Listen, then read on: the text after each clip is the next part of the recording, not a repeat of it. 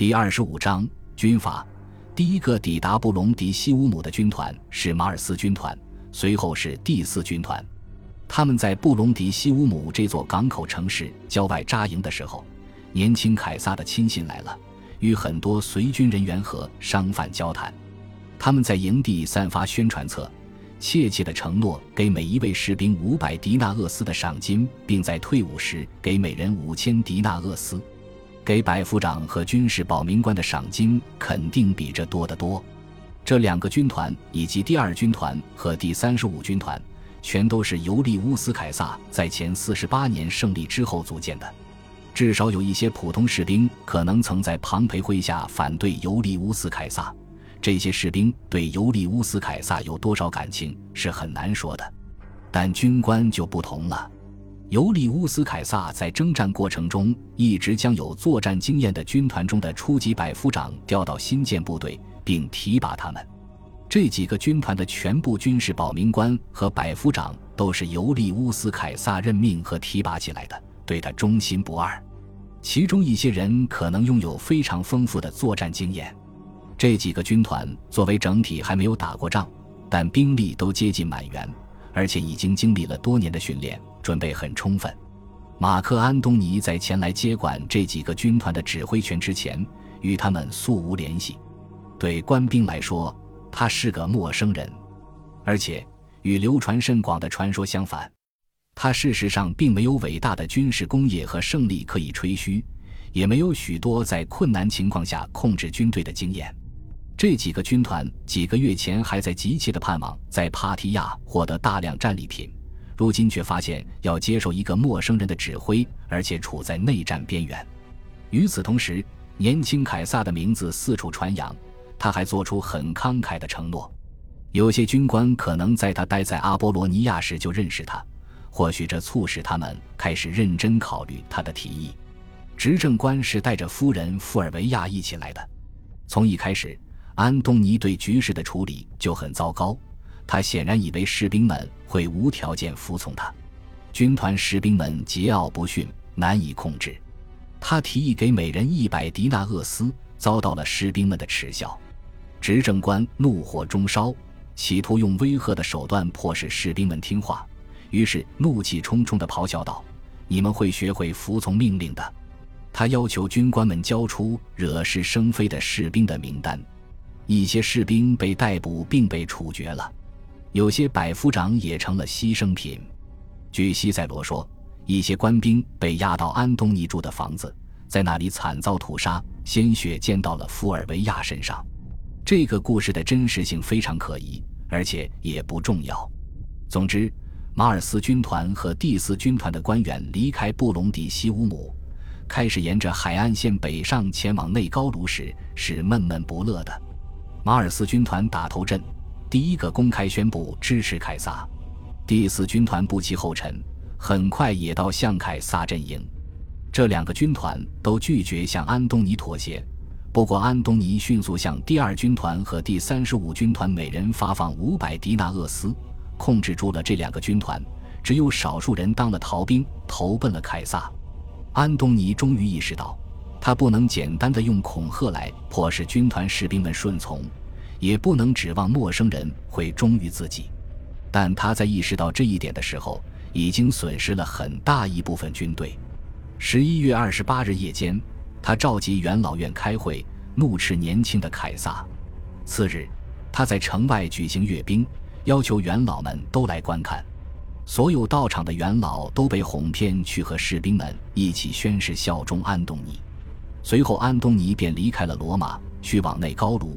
在途中与他的两个军团以及第五云雀军团会合。第五云雀军团可能是由安东尼在这一年早些时候招募到的六千名老兵组建的。西塞罗早在这年十一月就将安东尼的保镖称为云雀。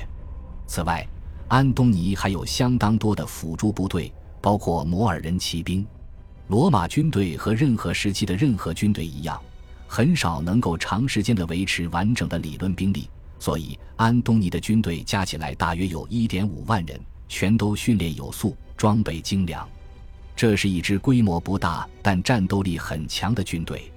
凯撒还是个普通公民，虽然太年轻，既没有从政的资格，也不是元老院成员，但也正式组建了一支军队。马尔斯军团和第四军团停留在阿尔巴福肯斯，凯撒匆匆赶去与他们会合，并立刻兑现诺言，每人发放五百迪纳厄斯的赏金。马尔斯军团和第四军团举行了阅兵和操练，并开展了一次实战演习。这样的操练是罗马军事训练的标准内容。这两个军团最近几年都在为远征帕提亚做准备，所以无疑表现得特别优秀。一个世纪之后的犹太历史学家约瑟夫斯有些夸张地说：“罗马军队的训练是不流血的战斗，战斗则是流血的训练。”一个军团的满员兵力包括十个大队。每个大队四百八十人，罗马军团士兵全部是重步兵，以一排排的密集队形作战，防具包括头盔、链甲和半圆柱形的长盾。在过去，盾牌通常是椭圆形的，不过我们更熟悉的矩形瓦状盾牌可能正在变得流行。士兵携带一种重型标枪，有效射程为十至十五码，在与敌人交锋前投掷。士兵的主要武器是剑。在奥古斯都生活的时期，士兵普遍使用长度不到两英尺、既可以劈砍也可以刺杀的短剑，但剑刃长度达到三英尺的剑也很常见。剑刃较重，制作工艺水平很高，适合劈砍、刺杀时的杀伤力特别强。三角形的剑尖很适合穿刺敌人的护胸链甲。来自马其顿的各军团兵力可能非常接近理论兵力。他们拥有全套装备，携带着行军作战所需的帐篷、奴隶、役处、驮马所用的鞍具和运载物资的大车等。负责指挥的是经验丰富的军官，官兵都接受过长期训练，已经惯于密切协作，也拥有强烈的集体意识与认同感。马尔斯军团可能也有数字番号，但我们今天已经不得而知。这也表明士兵们对自己军团名号的自豪感。为了支援这些部队，凯撒还拥有重建的第七军团和第八军团。这两个军团的成员是从退伍军人定居的主要地区招募来的，大多是老兵，也可能包含一些年轻人。曾在尤利乌斯·凯撒麾下服役的士兵，比来自马其顿的军团拥有更多的作战经验和胜利记录，但目前他们缺乏各式各样的武器装备，而重建的两个军团还在转型过程中。要让这些部队能够协同或单独作战，还需要一点时间。来自马其顿的军团已经准备就绪，就是他们让年轻凯撒的重要性大大提升。他们接受他的指挥，尽管他根本没有合法权利向他们发号施令或者发放军饷。凯撒的军队在数量和质量上都与马克安东尼的军队旗鼓相当。前四十三年的两位执政官。奥卢斯·希尔提乌斯和盖乌斯·威比乌斯·潘萨正在组建一支由四个新军团组成的部队。新兵很多，但其中很少人有军事经验。尤利乌斯·凯撒的许多老兵已经被年轻凯撒吸引走了，因此两位执政官任命的监督新军团组建和训练的军事保民官和百夫长不大可能是最有经验或最能干的。重新入伍的老兵可能在几个月。甚至几周内就能组成新的拥有战斗力的军团，但要让白手起家的新部队与他们匹敌，还需要很长时间。在训练和经验方面，来自马其顿的军团比新军团领先了大约四年。执政官的四个新军团若是与安东尼的人马相遇，肯定会一败涂地。若要在战场上打败安东尼的老兵，元老院就需要其他部队。而在意大利，唯一有战斗力的部队已经宣誓效忠凯撒。执政官希尔提乌斯和潘萨都是独裁官在生前挑选的，曾长期忠心耿耿地为他效劳。这两人都没有显赫的家庭背景，但可能都比担任执政官的正常年龄要大。西塞罗在公开场合热情洋溢地赞扬他们，私下里，他觉得这两位执政官精力欠缺，意志不坚定。而西塞罗的弟弟昆图斯则说，这两人是腐败的无用之徒。安东尼离开罗马之后，演说家又一次出现在罗马，敦促元老院采取措施，镇压安东尼。十二月二十日，他在由保民官召集的元老院会议上发表了第三次反腓利比克之辩。此时，两名执政官和其他多名行政长官都已经去往各自的行省。这年十一月，年轻凯撒的演讲曾让西塞罗惊恐失望。